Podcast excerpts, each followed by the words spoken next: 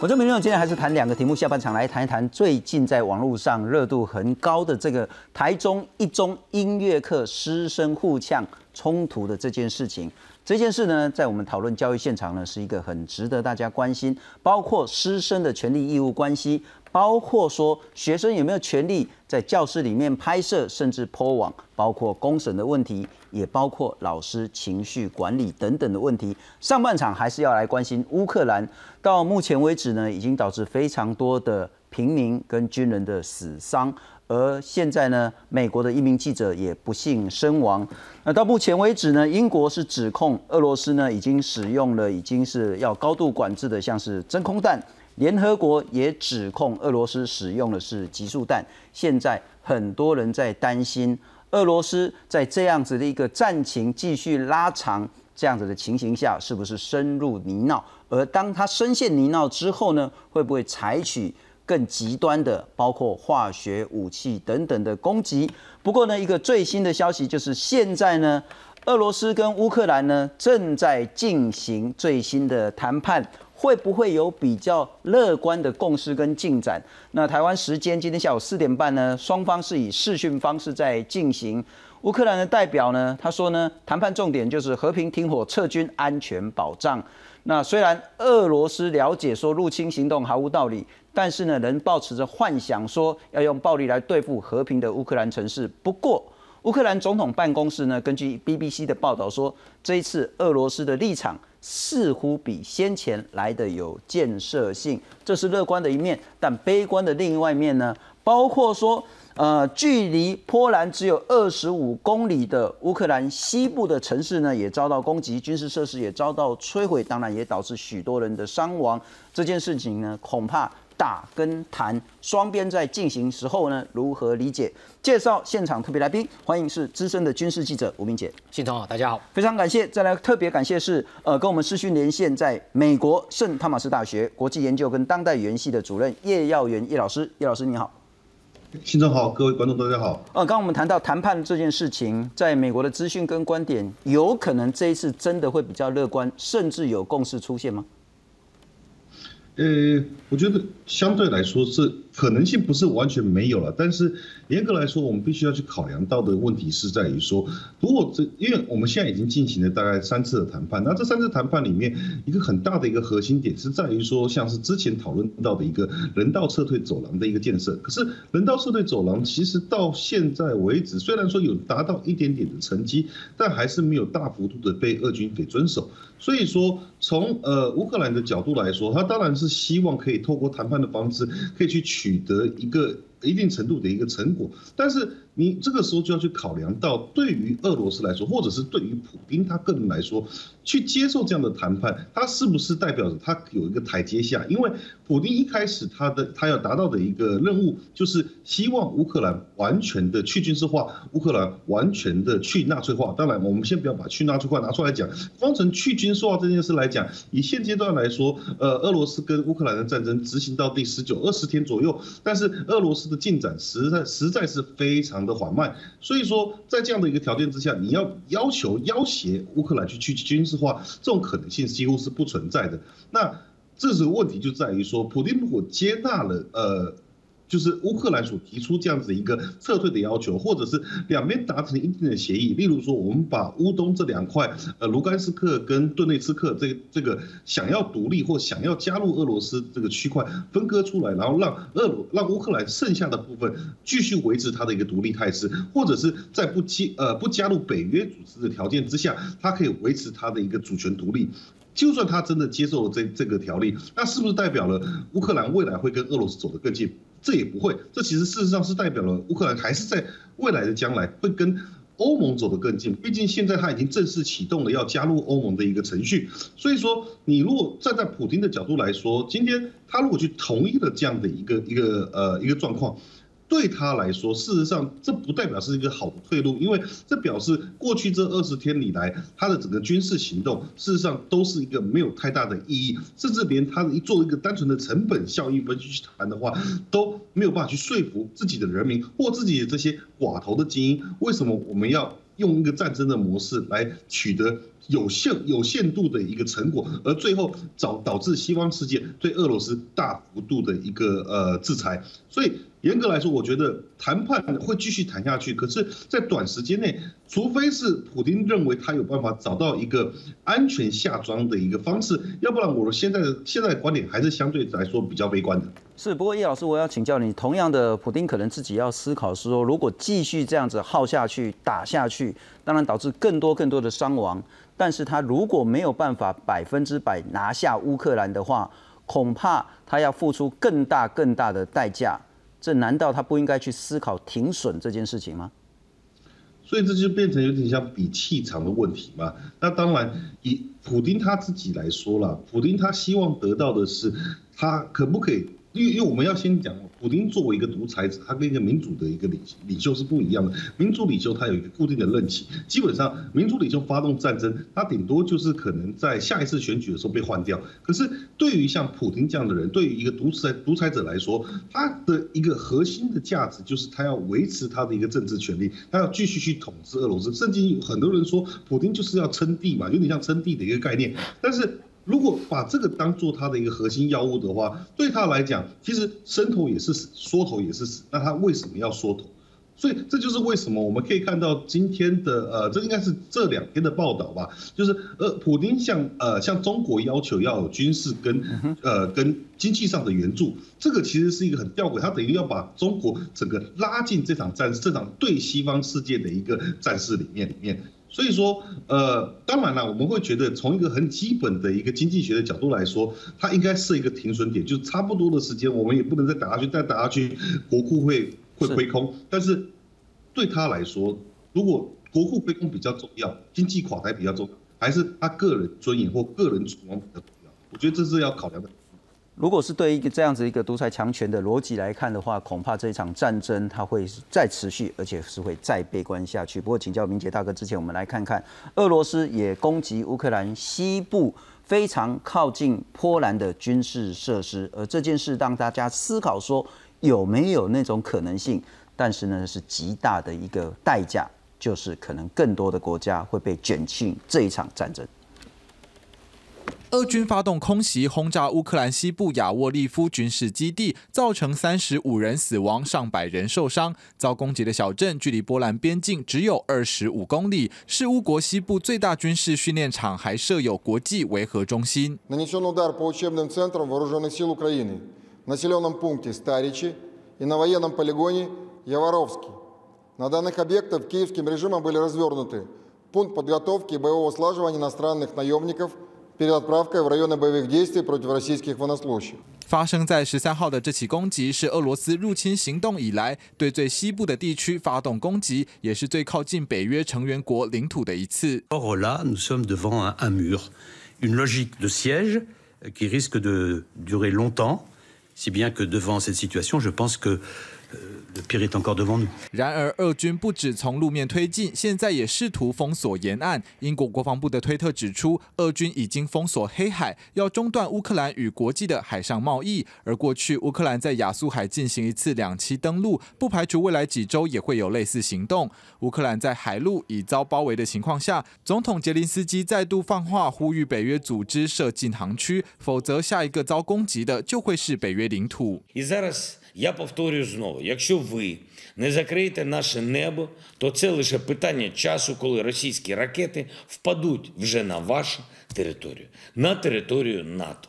на домівки громадян країн НАТО. 乌俄战火迈入第十九天，双方的谈判没有间断。克里姆林宫也已证实，第四轮谈判将在台湾时间十四号下午四点半登场，会以视讯开会的方式进行。而杰林斯基表示，乌国代表团的任务就是要促成与俄国总统普廷的对话，希望能透过直接谈话让战火尽早落幕。公视新闻本编译。和明杰兄请教，呃，俄罗斯打算打闪电战的这个战略失败，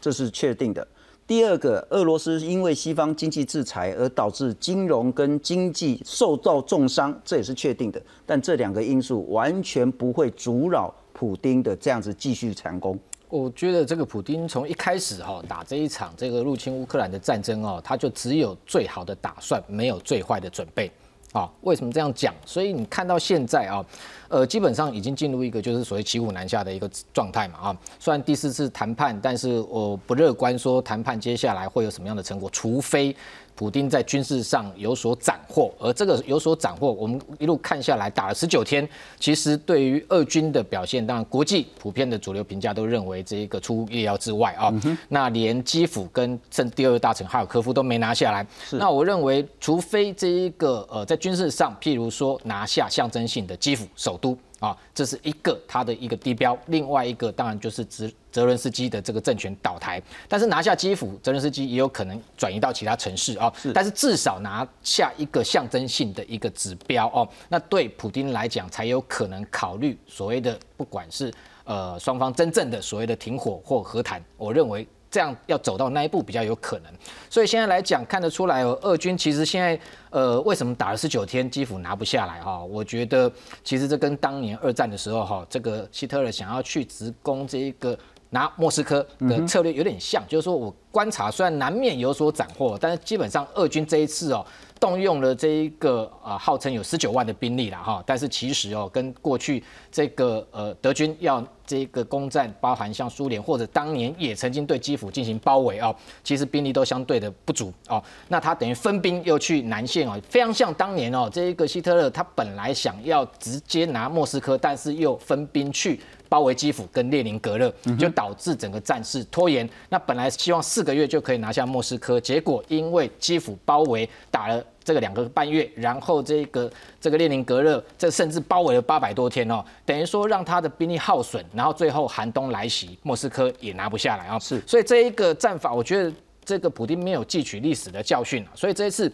整个俄军在看起来一副哦，这个我说。普京本来只有最好的打算，就胸有成竹嘛，认为随即就可以对基辅进行所谓的瘫痪斩首，这个两三天就两三天就拿下来了，然后以战逼降嘛，哈，泽伦斯基马上，所以这个为什么会讲说他把这一个联邦呃他们自己的这个安全局的这个呃情报首长都拔掉，说他这个情报上面研判，我认为普京自己本身也是有严重的研这个误判，OK，那还有包含整个部队下来啊，我们看到非常多的一个问题，包含战场管管理啊，所以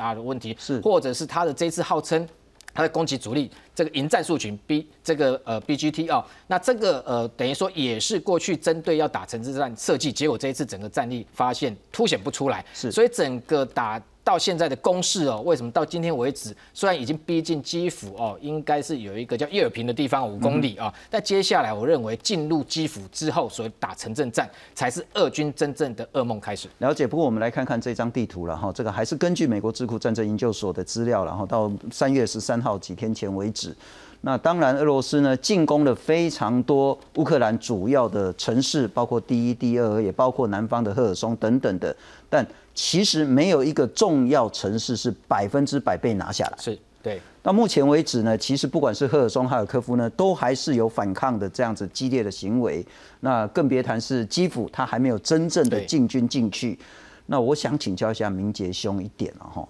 也许有一句话叫做说，你在战场上拿不到的，嗯，你更不可能在谈判桌上拿到。当然，也就是说，现在谈谈谈，其实某种程度。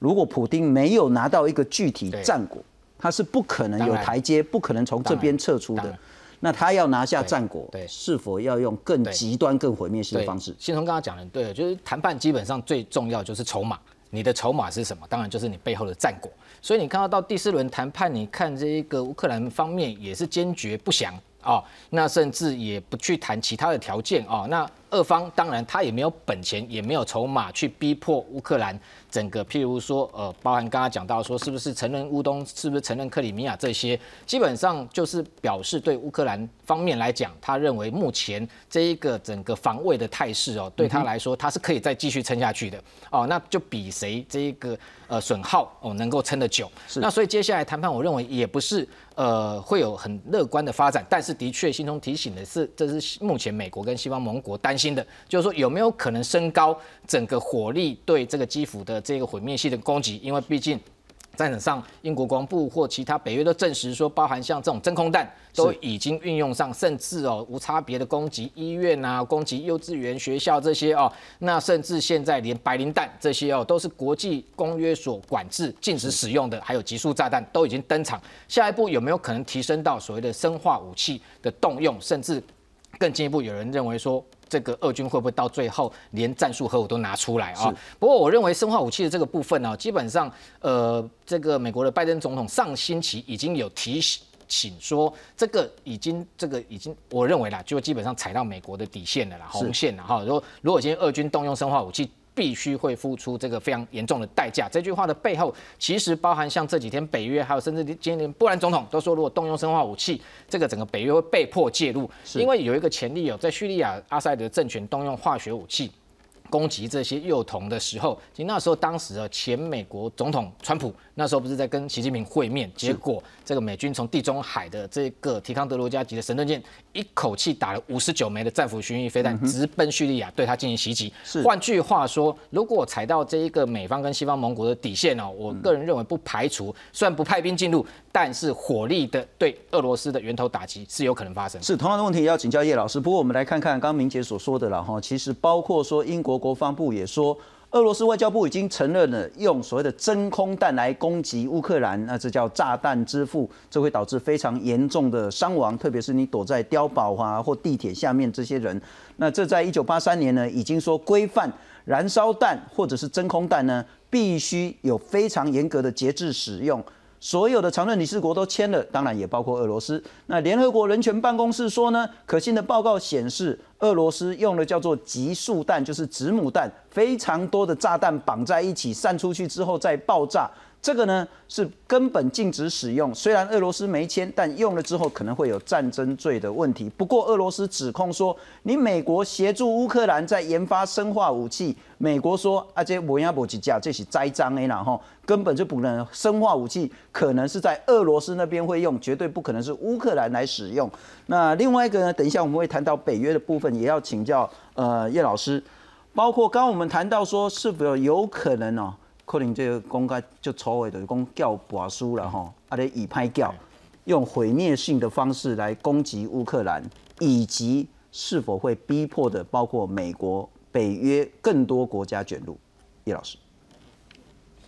我觉得刚刚明杰兄讲的非常对哦，也就是现阶段来说啦，虽然说我们可以看到呃已经有在使用不管是真空弹或子母弹这样子的大规模杀伤性武器。可是对于美国人来说，或对于欧洲人来说，他看到的是这的确是一个 concern，但是他还没有真的踩到所谓北约跟美国的底线。北约跟美国的底线一直以来都是所谓的就是化学武器对平民无差别性伤杀伤的化学武器，以及核子武器这两个武器，当他搬上台面来去做使用的时候，这等于说。我们可以看到，现在虽然说我们大家不管是今天看到北约组织或者是美国，它的民意调查上面，大家都是愿意去谴责呃俄罗斯的一个入侵，也愿意去制裁俄罗斯。事实上，我们看到呃，当然这在台湾可能还没显示出来，但是因为我自己人住在美国，我们的油价已经大概涨了四成左右。你说人民是不是愿意？呃，抱歉，我们的网络有一点小问题，可能要再麻烦叶老师再跟我们连线。不过我在请教叶老师之前呢，我们要来看看了哈，北约跟美国是不是跟乌克兰一样呢？有可能被卷入这场战争？乌克兰说：“你至少给我战机吧。”俄罗斯说：“你如果敢提供机场给乌克兰使用的话呢？”莫斯科就认为你一样要参战了。波兰说：“我不会提供机场，但是呢，要不要给战机是北约全体会员国来决定。”美国说呢，由美国在德国的基地接受军机，然后再交给乌克兰，这个做法不可行。那北约也谈到说，如果俄罗斯攻击北约的补给车队的话呢，那视同跟北约开战。那所谓的那个禁航区呢，美国跟北约都说啊，我不会设。那现在的问题就是说，北约会不会跟美国一样，呃，面临到是否要加入这场战局的局势？我们再来看看到目前为止。全世界都很担心，如果局势不控制的话，会不会一步步的升高？俄罗斯入侵乌克兰超过两星期，随着时间拉长，欧美各国对俄罗斯的经济制裁是一波接一波，达到史无前例的范围。这时，英国媒体《金融时报》跟美国 CNN、《纽约时报》等媒体纷纷报道，美国官员表示，根据情资显示，俄罗斯正在向中国要求给予经济跟军事援助。アメリカの複数のメディアは政府関係者の話として、ウクライナへの軍事侵攻を続けるロシアが中国に軍事物資の支援を求めていると伝えました。外媒报道，美国官员表示，从乌俄战争开打之后，俄罗斯就向中国要求提供军武的支援。尽管没有透露要求什么物资，也没透露中国的反应，但《金融时报》就报道，要求的物品中有包括无人机，显示俄罗斯正面临部分特定武器不足的窘境。 对此，美国国安顾问苏利文曾在当地十三号接受媒体 CNN 采访表示，美国政府正在关注中国支援俄罗斯的程度，但不会允许任何国家帮助俄罗斯逃避经济制裁。14日には米中両国の高官による会談が予定されていて、アメリカは中国に対しロシアへの支援は許さないとの姿勢を明確に示すものとみられます。 而苏利文跟中国外事工作委员会办公室主任杨洁篪原本就预定十四号在意大利首都罗马举行双方会谈。外界预计，除了谈论美中关系，美国也会劝阻中国支援俄罗斯。对于俄罗斯向中国求援，中国驻美国大使馆发言人刘鹏宇则表示，不曾听过俄罗斯提出这样的要求，强调乌俄战争的局势让人不安，中国依旧希望能以和平的方式解决事情。工人新闻陈胜秉在同样请教叶老师，呃，一个问题是北约跟美国是否有可能被迫卷入这场战争？第二个问题，中国的在这边的角色会是什么？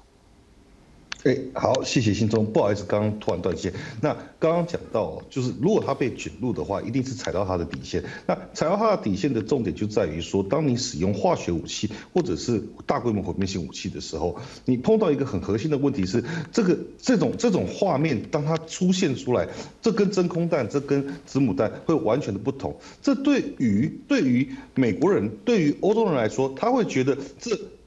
哪一天这些炸弹是不是会飞到他的头上？哪一些俄罗斯是不是会采用这样的一样的手段来对付他的人民？所以他的态度会。大幅度的转变，或者是大幅度的增加，就是希望希望自己的国家可以介入这场战争的可能性。现阶段来讲，我们看到民意调查的结果来说，虽然说美国人大多数都是愿意去制裁、愿意去呃去谴责俄罗斯的，但是事实上，并不是所有的人都认为说美国应该派兵去协助乌克兰。但如果当这个画面在 CNN、在 Fox News、在这些主流媒体上面出现的话，那其实会大幅度改变美国人对这场战争他到底愿意花多少的一个 cost 去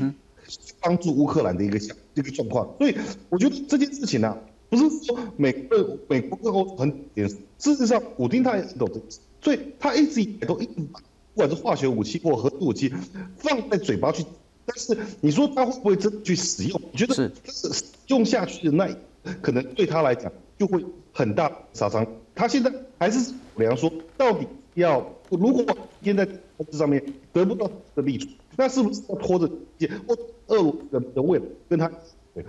这是他心里面还在计算的事情。是我待会要同样的一个问题要再请教一下叶老师，不过先请教一下明雪兄了哈。呃，其实这一篇文章很有趣，在这一两个礼拜，包括台湾内部都很多很多人在讨论说，哇，这看事情看的好像也太精准了点。这是由中国国务院参事公共政策研究中心的副理事长，也就是对岸很重要的一个智囊的一个呃重要领导人，他写了一篇文章，他在预测说乌俄战争结果会是什么，未来局势会怎么发展，以及中国对岸该做什么了哈。他的论点说，第一个。普京，他们讲普京了哈，他的目的是不可能达成的，因此接下来俄罗斯会渗入困境，那不排除西方世界，包括英国、美国会卷入这场战争，但如果卷入的话，普京会败得更加惨烈。那如果说真的进攻乌克兰之后呢，会导致乌克兰形成一个流亡政府，西方再加上制裁，然后呢，乌克兰境内又会有大规模的叛乱。这样战线拉长呢，俄罗斯一定会被拖垮。那结果可能是俄罗斯政局发生变化，那最后呢会导致俄罗斯的地位就此终结。嗯，本来他可以跟美国对抗的这个世界强权，可能就此终结了。好，未来整个不管是地缘政治或是大国的局势会怎么改变呢？美国将会重新获得西方世界领导权，而新的铁幕将落下，那不再是共产主义跟资本主义的这个铁幕，而是西方民主跟反西方民主的生死决战。结果会是北约越来越大，美国在非西方国家的影响力越来越高，更多所谓的第三世界国家会更拥抱西方，而中国在这个框架下。会越来，而且更加的被孤立起来，因此他的结论很简单：中国要切割普京，切割俄罗斯。那很显然看到现在中国是采取两手策略了哈，一手稍微挺，一手又稍微不挺。你如何看待这样子的一个局势发展，以及中国未来角色？我想这样的言论哦，在这个呃俄罗斯一开始入侵乌克兰的时候，绝对不会出现啊。那现在为什么会马上出现？哈，就是看起来中国也在评估俄军在这一场战局里面。最后获胜的可能性哦，就算有所斩获，也是绝对是惨胜啊。那甚至都不能排除最后是战败。那这篇文章的主轴基本上就是看看衰看坏啊，俄国接下来的结局跟下场。那中国一开始哦，为什么会陷入如此尴尬局面？因为本来不想。怕得罪俄罗斯，又不想这个得罪西方阵营。那同时，因为乌克兰过去对他有这个军事科技的援助，他也有战略利益存在，所以保持一个模糊暧昧的立场。但是随着整个战况的发展哦，看起来俄罗斯没有办法轻易的并吞乌克兰，甚至最后可能战败的情况之下，你看最近连这个哦开始说对这个乌克兰有所谓的援助跟协助这样的动作都开始出来哦，表示说整个态度已经转向啊。但是我回过头来再看中国，如果在看待这一场战略格局来讲，哈，他到底是希望俄罗斯赢还是输哦？我们现在谈赢的话，或许对他短期上是有帮助。赢的话会怎么样？赢的话，可能他可以跟过去一样，中俄之间有一个战战略联盟，共同携手对抗美国跟西方啊。但是这个呃，等于说呃。长远来讲，如果俄罗斯顺利并吞了乌克兰，对俄罗斯来讲，国土马上又增大六十万平方公里，然后人口也更多哦，俄罗斯会做大，会更强。那现在本来这个中国想要做老二的位置哦，可能老二位置又被俄罗斯给拿回去，只能屈居第三啊。这是如果俄罗斯赢，但如果俄罗斯战败。哦，到最后这一个仓皇撤军离开，等于长期上来讲，其实对他是比较有利的。为什么？他可以稳坐老二的位置啊。因为二军我们看到在这一次整个战况消耗之下，他的主力很多军事或这个兵力都已经，其实他已经不能够未来可能连经济的打击都不能成为一个大国。是。那对中国来讲。北面的威胁也消除了，那它可以稳坐，让整个全球变成两极的一个这样的一个体系啊，那可以直接变成跟这个美国来争取老大的这个位置啊。是，所以双方两种结果都有不同短期跟长期的战略利益。那对目前来讲，当然事实的发展，目前看起来俄罗斯就算要光荣的赢得胜利的可能性已经不存在啊。所以目前为什么北京会开始导向这样的一个说法，赶快跟这个俄罗斯切割，免得后续。的这些制裁影响到中国自己本身啊，我觉得这样的言论也是因为战况发展而来。是，我要请教叶老师哦，你怎么样看待俄罗斯在这一场战役之后，它的整个国际地位是不是会有天大的一个改变？第二个，中国呢？中国的策略，中国的未来局势又会如何改变？好，针对第一个问题哦，这场战争不管俄罗斯今天是成功的打下了呃乌克兰，或者是把乌克兰的一个政政权换成一个傀儡政权，甚至是他打输了，其实不管今天最后的结果是怎么样子，乌。俄罗斯它未来的国际地位都会有很大幅度的一个转变。那即便他打赢了，打赢的条件里面，这些西方国家对俄罗斯制裁是不会继续停歇的。所以说，俄罗斯的经济基本上会整整体来说会被拖垮。那它未来的可能性，或者是普京可以继续执政的可能性，也是其实蛮渺茫的。那就算他今天承认自己的失败，然后愿意去签署这样的一个和平协议，那其实也代表俄罗斯他在军事实力上面也被其他国家给看破手脚。所以说他在国际之上的一个威势会变得相对来说非常的低，那这也就是这场战争其实对于俄罗斯来讲真是百害一利。那如果对于中国来说，中国现在的态度还是要去思考说，他到底要站在什么样的角度来判别这一场战争？就像是刚刚那个胡呃威写的那那一封呃那一封政策政策的谏言，我觉得很大一个程度必须要去判我我没有办法去判断是。在现在中国的呃中国的文宣里面，都是还是依照普丁所想做的一个论述，在中国里面做大内宣。那这篇文章其实反其道而行，这个反其道而行到底是因为他个人想要去做这件事情，还是他得到了中共高层的一个许可，让他去做这件事情？那如果是前者的话，那只能说中国在他所谓的一个智库圈里面还是有良知的存在，了解说中国可能来的道路在往哪里去前进。但是如果是后者的话，那表示中国事实上就像刚刚呃明杰生所说，他在判断这场战争的时候，他已经慢慢的去导向去思考说，他如果战争俄罗斯不可能会胜利的，那中国未来要用什么样的态度，还可以去取得，就是未来可以在跟西方世界。美国有更多合作的可能性，那这是是说，呃，今天不管是他常常对在怎么说，呃呃，要透过武力台或者收复台湾这样的一个方式，但是事实上，他未来的他这些自行动，它的带来的成会非常之庞大。当然了，觉得另一个层可能是现来说的文宣在宣做的是说，俄罗斯胜利，俄罗斯是正义的地方，是是俄罗斯打输了，那怎么办？是非常做问题。是非常谢谢叶老师今天跟我们做事情连线，也谢谢明杰大哥。